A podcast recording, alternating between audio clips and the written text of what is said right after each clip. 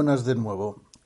Don Miguel de Unamuno se ocupó de la crisis del patriotismo exactamente con este título y, algún añadido en dos ensayos de diciembre de 1905 y uno de marzo de 1906. El primero se llamó La crisis actual del patriotismo y, y es el que les leeré en este audio y en el siguiente les leeré más sobre la crisis del patriotismo. Debemos tener en cuenta el contexto en que se escribieron, el año en que se hicieron, 1905-1906, y tomárnoslo a beneficio inventario, es decir, en aquello que eh, procurase pues una lectura actual del mismo en mejor provecho de su audición. Vayamos pues con el primero de esos artículos, la crisis actual del patriotismo español. Comienza con una cita del capítulo octavo de la primera parte del Quijote, que dice, a lo cual replicó el vizcaíno, yo no caballero, juro a Dios tan mientes como cristiano, si lanza rojas y espada sacas, el agua cuan presto verás que al gato llevas, vizcaíno por tierra, hidalgo por mar, hidalgo por el diablo y mientes, que miras y otra cosa dices. El motín y aquí empieza a escribir Unamuno. El motín de parte de la oficialidad de guarnición en Barcelona provocó en nuestra prensa de cobardía y de mentira un estallido de antipatriótica patriotería, que no ha sido en su fondo sino un acto de adulación al incipiente dogma de la infalibilidad del sable. Si la guarnición de Barcelona, toda ella, hubiera adoptado una actitud francamente revolucionaria, si armados de todas armas y como en los antiguos y famosos pronunciamientos hubieran amenazado con ocupar militarmente a Barcelona y gobernarla ellos, si el gobierno no la gobernaba como creen que debe ser gobernada, en tal caso la protesta habría sido genuinamente militar. Pero tal como se ha llevado a cabo, aunque ejecutado por militares, no ha sido protesta militar, sino meramente un motín de oficiales. El fundamento de las sociedades civilizadas que nadie tiene derecho a tomarse la justicia por su mano, y menos que otros cualesquiera aquellos a quienes se supone encargados de hacer cumplir distancia por la fuerza los fallos de la llamada justicia. Lo dicho, a beneficio inventario. Y cualquier semejanza con la realidad actual es pura coincidencia. El sable o se saca para dar con él de filo o se le tiene envainado. Para lo que no debe nunca desenvainarse es para dar con él de plano. De todos modos, es uno de los más tristes síntomas de la anarquía que parece estar devorando a España, de esta anarquía desde arriba y desde muy arriba, a que parece ha venido a parar aquella revolución, también desde arriba, que como necesaria proclamaba Maura. Conviene ponerse en guardia desde luego contra la especie de que los militares sientan el patriotismo más vivamente que los demás ciudadanos, lo cual es tan falso como suponer que los sacerdotes sean más religiosos que los demás hombres o que los profesores tengamos más amor a la cultura que los que no lo son. Hay que reaccionar contra la tendencia a que eso que se llama la religión del patriotismo asuma formas militares. La cuestión de las formas de gobierno y si es preferible la monarquía o la república es en una cuestión casi escolástica y que no tiene sentido fuera de lugar y tiempo determinados. Una y otra forma tienen, como enseñaba muy sabiamente Perogrullo, sus ventajas y sus inconvenientes. Civilización se deriva de civil y el lenguaje encierra muy hondas enseñanzas. Otras muchas falacias pueden citarse al respecto, y entre ellas lo de reservar la frase dio su vida por la patria para aquel a quien se la arrebataron violentamente mientras sostenía con las armas en la mano el partido que el gobierno de su patria le mandó sostener, como si no diera también su vida por la patria aquel que la consume día a día en servicio de su cultura y su prosperidad. Si el sentimiento patriótico ha de sostenerse y perdurar teniendo por base capital la forma militarista de él, hay que confesar que, que, al sentimiento patriótico le quedan ya pocas raíces en España y que acabará por borrarse. ¿Acaso en el fondo del choque habido en Barcelona no hay sino dos maneras de concebir, y más que de concebir, de sentir la patria? Y es una precipitación de juicio y no otra cosa el afirmar desde luego que los unos representaban al patriotismo y el antipatriotismo español los otros, que los unos representaban el patriotismo y el antipatriotismo español los otros. Así como los teólogos acostumbran decir que niega un misterio quien niega la explicación que ellos dan de tal misterio, así es muy frecuente que todos los que en todos los órdenes, pues en todos domina aquí la especial manera de discurrir que llamaré teológica, se afirme que niega un hecho, un sentimiento, una idea, el que niega la base que a ese hecho, sentimiento o idea le presta quien tal afirmación hace. El que para explicarse el orden moral necesita o cree necesitar recurrir a la doctrina de albedrío, acusa a quien niega que tal libre albedrío exista de que quita todo fundamento al orden moral y suprime, por lo tanto, el orden moral mismo. Y así tal vez ocurre a quienes buscan asentar el sentimiento de la patria española sobre las bases que las proclamadas por tradición se les acusa de negar esa patria. Y así tal vez ocurre que a quienes buscan asentar el sentimiento de la patria española sobre otras bases que las proclamadas por tradición se les acusa de negar esa patria. Se dirá que en ciertas regiones de España hay personas, muchas más de lo que se cree, que en su fuero interno reniegan de ser españoles. Yo conozco a muchos que se encuentran en este caso, pero sostengo que esos mismos, mientras creen renegar de ser españoles, reniegan en realidad de muy otra cosa. Y añado que es en tales espíritus en los que están cuajando las más fuertes raíces del futuro patriotismo español, sin que ellos se percaten de semejante cosa. Aquí resultó profético en 1905 Unamuno y que tal creencia no es en mí sino ya antigua. Espero haber de probarlo con citas de escritos míos y muy en especial con palabras del discurso que leí en Bilbao, mi pueblo, en agosto de 1901. Es indudable que el patriotismo tiene dos raíces, una sentimental y otra intelectiva. Hay la patria sensitiva, la que podemos abarcar con la mirada, y que no se extiende en su origen más allá de nuestro horizonte sensible, y hay la patria intelectiva o histórica, la que se nos enseña a creer en la escuela, con relatos más o menos verdaderos. Son los dos polos del complejo sentimiento patriótico.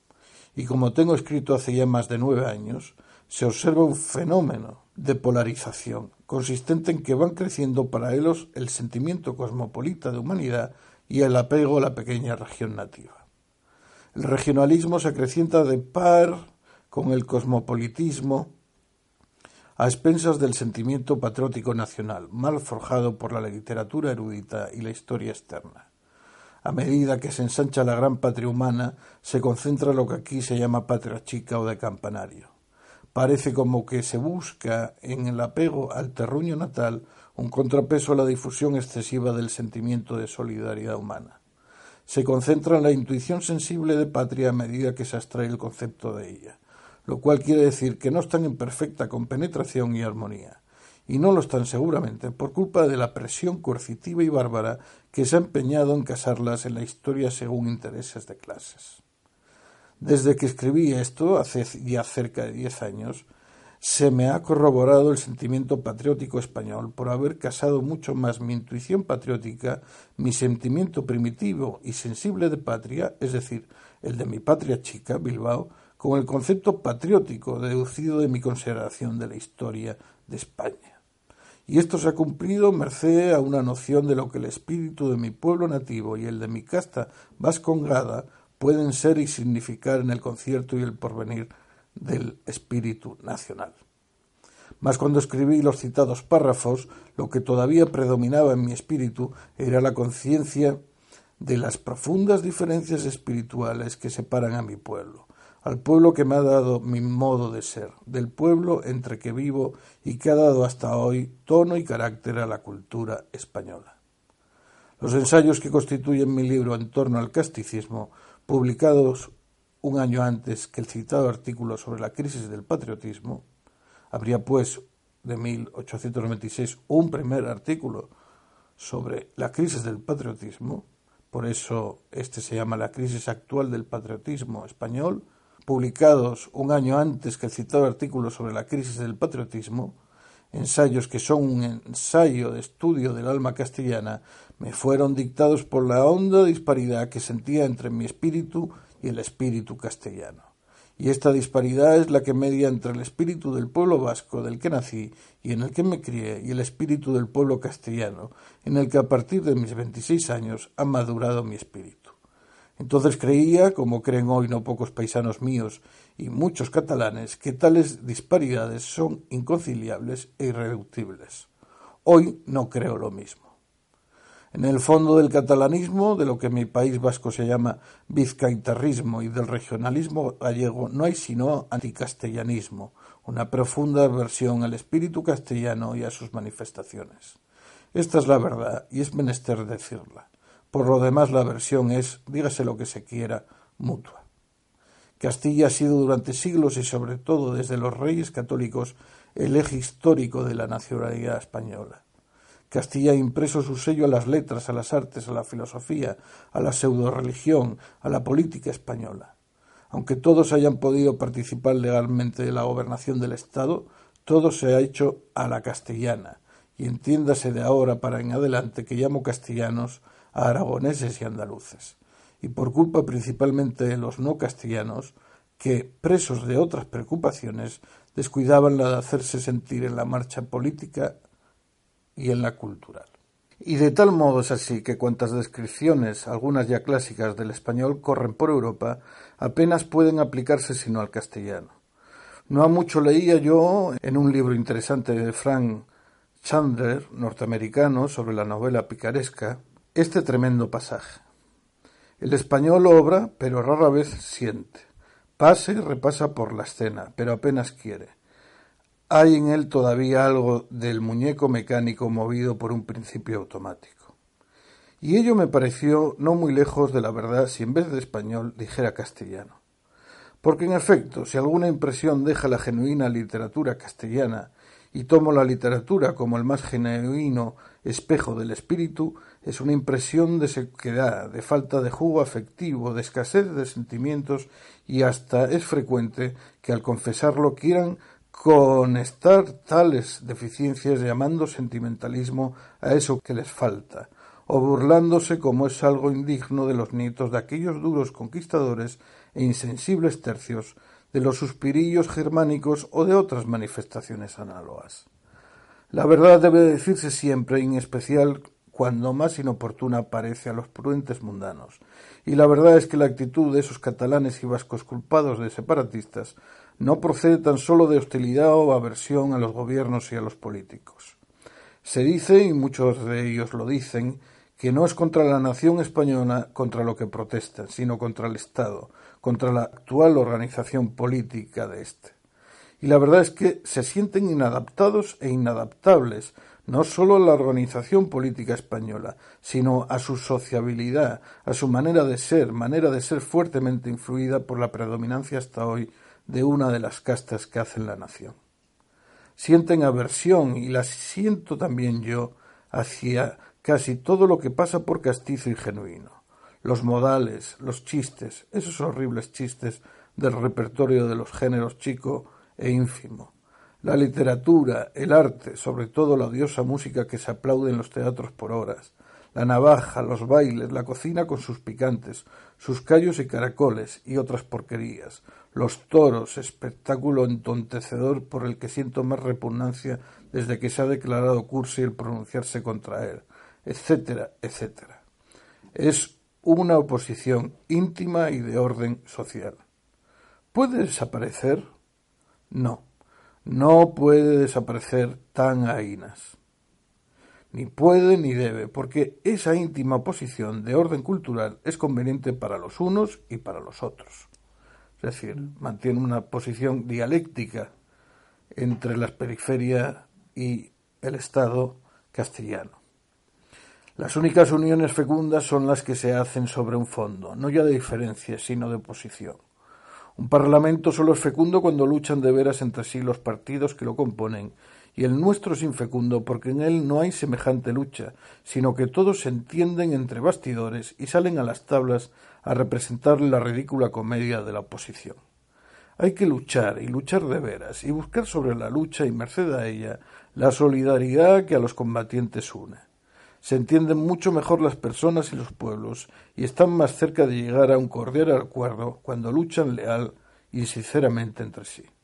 Y es indudable que harían un grandísimo servicio a la causa del progreso de España, a la de su cultura, y se lo harían muy grande a sí mismos si tanto catalanes como castellanos, vascos, gallegos, etcétera, mostrasen su oposición a todo lo que les repugna en el modo de ser de los otros, y procurar a cada una de las castas imponer a los demás su concepción y su sentimiento de la vida.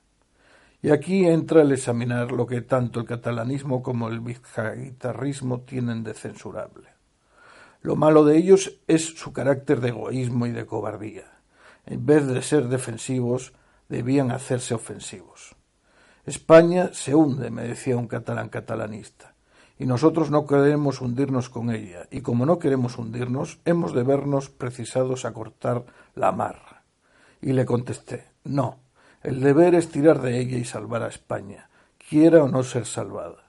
El deber patriótico de los catalanes como españoles consiste en catalanizar a España, en imponer a los demás españoles su concepto y su sentimiento de la patria común y de lo que debe ser ésta. Su deber consiste en luchar sin tregua ni descanso contra todo aquello que, siendo debido a la influencia de otra casta, impide a su convicción el que España entre de lleno en la vida de la civilización y la cultura. Entre Castilla y Cataluña ha habido un lamentabilísimo y vergonzoso pacto tácito. La primera ha sido tributaria económica de la segunda a cambio de que ésta sea tributaria política de ella. Y siempre que los gobiernos radicantes en Castilla, influidos por el ambiente castellano, han cedido las exigencias económicas de Cataluña, o más bien de Barcelona, los catalanes distraídos en su negocio no se han cuidado de imponer en otros órdenes de la vida su manera de sentir esta han vendido su alma por un arancel. Cada hermano tiene el deber fraternal de imponerse a sus hermanos, y cuando se siente superior a ellos no debe decir Ea, yo no puedo vivir con vosotros si me voy de casa, sino que debe decir se acabó, aquí voy a mandar yo, y tratar de imponer su autoridad, aunque por tratar de imponerla le echen de casa. Cada una de las castas que forman la nación española debe esforzarse porque predomine en esta y le dé tono, carácter y dirección el espíritu específico que le anima, y sólo así, del esfuerzo de imposición mutua, puede brotar la conciencia colectiva nacional. Tal fue el sentido de mi discurso de los Juegos Florales de Bilbao en agosto de 1901, y entonces resultó que disgusté con él a aquellos mis más próximos hermanos, a quienes les dije Imponeos, y me fue aplaudido por aquellos otros cuya manera de sentir y hacer la vida nacional quisiera que desapareciese de España. Entonces dije a mis paisanos si queremos hacer valer nuestra personalidad, derramémosla, estampando su sello en cuanto nos rodea. Hagamos como aquel a quien le sobra. Tengamos también los vascos nuestro imperialismo, un imperialismo sin emperador, difusivo y pacífico, Rebasemos de la patria chica, chica siempre, para agrandar la grande y empujarla a la máxima, a la única, a la gran patria humana. Las murallas chinescas, materiales o espirituales, totales o parciales, son de pueblos que han perdido la fe en sí mismos. Era condenar el separatismo, total o parcial, pero era predicar la necesidad de imponernos, dice Unamuno. Y más adelante les dije, la historia española se ha desquiciado o trasquiciado más bien ha de cambiar de goznes. Ha sido durante siglos centrífuga, tiene que ser ahora centrípeta. Al tipo motor ha de sustituir el sensible.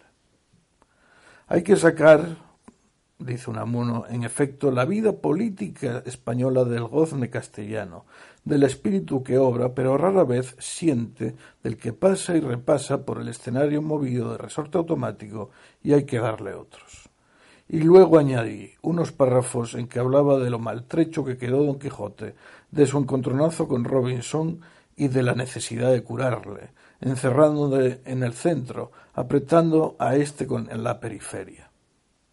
Hoy me siento obligado a ratificar esto, pues una mayor familiaridad de don Quijote me ha enseñado que su espíritu emigró de Castilla, de la España central, y si en alguna parte está en la península, fuera de ella alienta en buena parte de América, es en mi país vasco. Así lo he visto al componer mi vida de Don Quijote y Sancho, en la que se transparenta cómo la meditación de la vida del caballero de la fe me ha dado conciencia de lo que ha de esperarse de mi raza vasca. Lo que en aquel mi discurso sublevó a mis paisanos fue el proclamar lo que todos ellos saben y reconocen, que el vascuence se muere sin remedio. Se muere y se debe morir, porque su muerte y la adopción por mi pueblo de un idioma de cultura es el único medio para llevar a la cultura común nuestro espíritu y perpetuarlo en ella.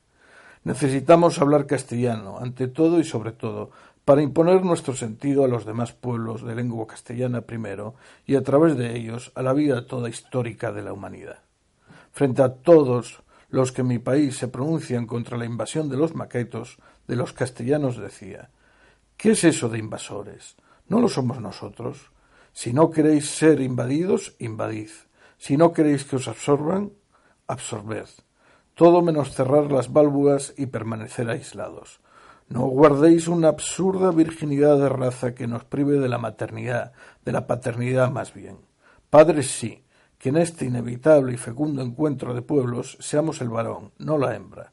Tened además en cuenta que hay que, que hay que acabar y completar la obra de la reconquista española, desarraigando las taifas que aún nos quedan, extirpando el beduinismo.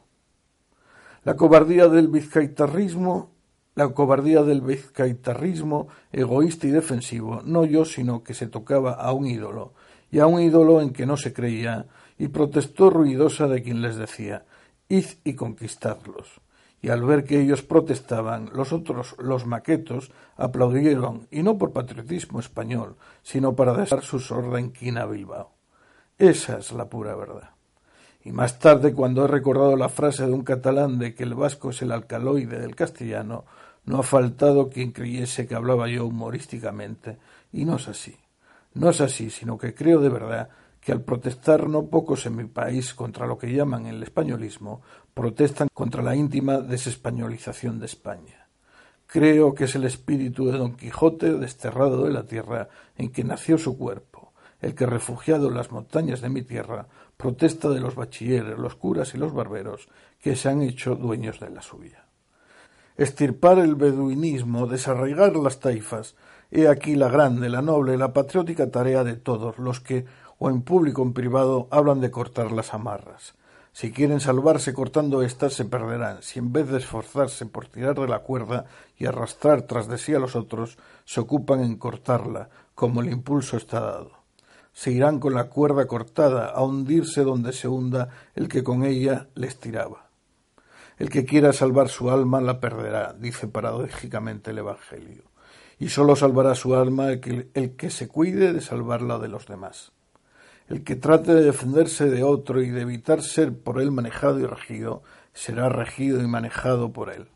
Para evitarlo no tiene sino un camino, y es tratar de manejar y de regir al que con él quiere hacerlo. Si, como se dice en España, los vascos por una u otra razón mostramos mayor capacidad para la administración pública que los demás pueblos de la nación, no debemos contentarnos con el especial régimen administrativo autonómico, sino que debemos tender a apoderarnos de las riendas administrativas españolas y administrar a los demás, ya que ellos no saben hacerlo, y enseñarles cómo se administra. Si como yo creo el pueblo vasco es en España el pueblo más capacitado hoy para la íntima vida de la cultura espiritual, no gozará de ésta mientras no trate de adquirirla, esforzándose por imponérsela a los demás pueblos que con él conviven la vida española. Sean cuales fueren las deficiencias que para la vida de la cultura moderna tenga el pueblo castellano, es preciso confesar que a su generosidad, a su sentido impositivo, a su empeño por imponer a todos sus, a otros sus creencias, debió su predominancia. Lo dije en Bilbao, en la ocasión citada. Cuando tenía España vastos dominios allende los mares, predominó y debió predominar Castilla, el pueblo central, el más unitario y más impositivo, sí, pero el menos egoísta. Gran generosidad implica el ir a salvar almas, aunque sea a tizonazos. Por de pronto podré irritarme contra el que me viene con la pretensión de salvarme, aun a mi pesar. pero luego que reflexione habré de agradecérselo, viendo que me considera como a hermano, y en cambio jamás cobraré afecto al mercader que me deja ser como yo sea y respeta hasta lo que en mí cree más pernicioso para mí mismo con tal de explotarme y tenerme de cliente. Hay que tener además en cuenta que, hasta vista la cosa egoístamente, formamos todos parte de un mismo organismo nacional y los males de un extremo obran sobre los bienes del extremo opuesto. La mala administración o la incultura o el caciquismo o la ramplonería o la idolatría de una región llevan su estrago a otras regiones. Y cuando en una región anida la peste, de nada sirve acordonarse contra ella. Es menester ir allá y acabar de un modo u otro con la peste esa, aunque se muera de ella. O salvarse todos o hundirse todos. Tal es la única divisa que puede llevarnos a la salvación común. El que quiera salvarse dejando que su hermano se hunda, se hundirá también con él. A la voz humana e impía de sálvese quien pueda, hay que sustituirla de salvémonos todos y para ello imponerle al prójimo su propia salvación cuando él por sí no la conozca o la equivoque. Y no sirve sutilizar sobre la hermandad. Son hermanos los que han nacido bajo un mismo techo y viven en una misma casa, aunque no sean hijos naturales del mismo padre. Y la nación española es una casa que nos ha cobijado a todos y a cuyo amparo nos hemos hecho lo que somos cuantos pueblos hoy la constituimos. Por dos veces en el pasado siglo fueron la región vasca, Navarra y la Levantina, Cataluña y Valencia, los focos de un espíritu que armado trataba de imponerse a casi todo el resto de España. Algo debe enseñarnos el hecho de que en las dos guerras carlistas fueran sus hogares los hogares hoy del movimiento regionalista. El alma del carlismo está, creo, por estudiar. Las pasiones de un bando y del otro impiden que se haga ese estudio serenamente.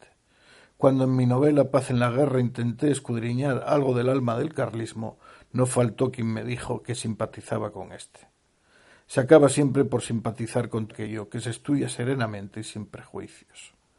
Me parece difícil, dificilísimo que se forme claro concepto del fondo del carlismo aquí, en el fondo de España, en las mesetas, donde no lo ven sino por su aspecto más externo y pegadizo, por el aspecto que se llama, sin serlo, religioso el sentido ultramontano, neo, clerical o como quiera llamársele, se lo dio al carlismo la influencia histórica castellana, y ese sentido es el que le impidió vencer. También en el País Vasco hubo liberales, y muchos y buenos, pero si bien se mira, aquellos liberales estaban en general más lejos de los liberales del interior que de los carlistas contra quienes combatían. Al tradicionalismo vasco y catalán, le perdió, aparte del íntimo egoísmo, de su timidez defensiva, el haber confundido su causa con la causa de los apostólicos esteparios, de los inquisidores del interior. La vieja fórmula unitaria castellana, la de la alianza del altar y el trono, de la cruz y la espada, fue la que mató todo lo que de hondamente democrático, de radicalmente liberal, había en el fondo del carlismo vascongado. De aquel lema Dios, patria y rey se encontraron con que en vez de Dios le daban un ídolo y con que el rey era el rey que atentó siempre contra las libertades porque peleaban. Han quitado el rey y han puesto Dios y fueros, pero aún no han cobrado conciencia ni de su Dios ni de sus fueros, y disponen de un Dios prestado que monopoliza una clase y no saben sus fueros. Hoy el carlismo no es en mi país por lo menos ni sombra de lo que fue. No creen en él ni los mismos que dicen profesarlo. Ha perdido su fuerza, su fe, su alma de vida, su sustancia vivífica. Se fue al, al vizcaitarrismo. Y este mismo padece, como padece el catalanismo su hermano, de eso que llamamos espíritu reaccionario y que sería mucho más sencillo llamar espíritu católico lo que llaman por ahí clericalismo, el ultramontanismo, lo que los jesuitas llaman el reino, el reinado social de Jesucristo, y que es todo lo contrario de ello, el sentido político católico, en fin, se ha apoderado del movimiento regionalista catalán y vascongado. Y es hasta ahora en vano cuanto por libertarlo de eso ha hecho lo que en Barcelona llaman la izquierda del catalanismo.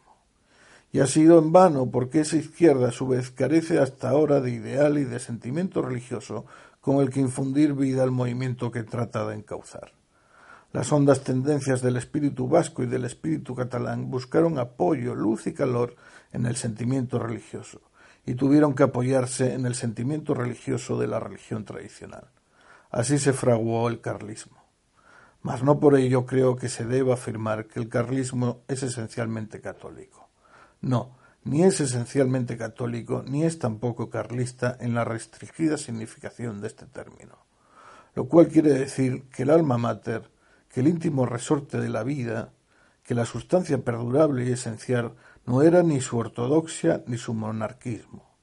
Todo lo que justificaba el tradicionalismo, vale más llamarla así que con ese mezquino nombre de carlismo, quedaría en pie y por quedar más libre quedaría más fuerte, más puro, más fecundo, desligándose de su falsa alianza con el altar y el trono de los destronados. Tal alianza le perdió y, y alianzas análogas perderán a sus herederos, el nacionalismo catalán y el vasco. Si el catalanismo y el vizcaitarrismo no se limpian de su conservatorismo y su eclesiasticismo fracasarán en su inconsciente intento de reconstruir la patria española sobre otras bases, o mejor dicho, sobre las viejas bases, sobre sus primitivos cimientos históricos, cosa que parecen, por lo menos los catalanes, haber hecho y sin embargo no se ha cumplido. Continúa Unamuno. Los anteriores a los reyes católicos y a las casas de Austria y de Borbón y le llamo a ese intento inconsciente porque tanto catalanistas como vizcaitarras creen, aunque no siempre lo confiesen en público, que no conspiran a reconstruir sino a destruir la nación española. Mas le sucede lo que a Mefistófeles, que queriendo hacer el mal producía el bien. Así ellos. El sentido católico conservador busca aislar a los pueblos, separarlos, levantar murallas entre ellos. La Iglesia no ha visto nunca con buenos ojos las grandes nacionalidades y recuerda con melancólica añoranza aquella Edad Media en que disgregados y divididos los pueblos en pequeños estados era ella el único poder que los unía y resolvía sus diferencias. La Iglesia fue siempre enemiga del imperio, lo es de todo imperio. Y a esto se une la parte de la burguesía adinerada que ve más claro su propio interés y fomentan el límite en que le conviene todas las tendencias al exclusivismo y al aislamiento. Y no hay pueblo que conserve su personalidad aislándose. El modo de robustecer y acrecentar la propia personalidad es derramarla, tratar de imponérsela a los demás. El que se está a la defensiva perece al cabo. Se habla mucho de la religión del patriotismo, pero esa religión está en España por lo menos por hacer. El patriotismo español no tiene aún carácter religioso y no lo tiene, entre otras razones, por una, la más poderosa de todas ellas, y es que le falta base de sinceridad religiosa. Nada puede sustentarse sobre la mentira. Es la raíz de las raíces de la triste crisis por la que está pasando España, nuestra patria. Todo se quiere cimentar sobre la mentira. Una cosa se dice entre bastidores y otra en el escenario. Repito la frase porque me parece, las dos frases porque me parecen azoc. Es la raíz de las raíces de la triste crisis por la que está pasando España, nuestra patria. Todo se quiere cimentar sobre la mentira. Una cosa se dice entre bastidores y otra en el escenario. Concretándonos a un orden, al orden político, ¿acaso estábamos respecto a él en vías de salud con solo que se dijese en el salón de sesiones todo lo que en los pasillos se dice? Absolutamente todo, y lo mismo pasa con los demás órdenes. Cuéntase que el apóstol Juan el Evangelista, siendo ya viejo, no hacía sino repetir a sus discípulos a modo de estribillo estas palabras Amaos los unos a los otros.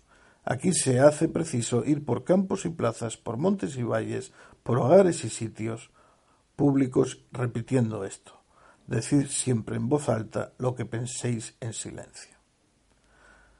El encono entre los combatientes cesa así que pueden verse los unos a los otros desnudas las almas. Siguen combatiendo entonces, pero combaten con amor, pues cabe amor entre los adversarios, y el amor los junta muchas veces en la pelea.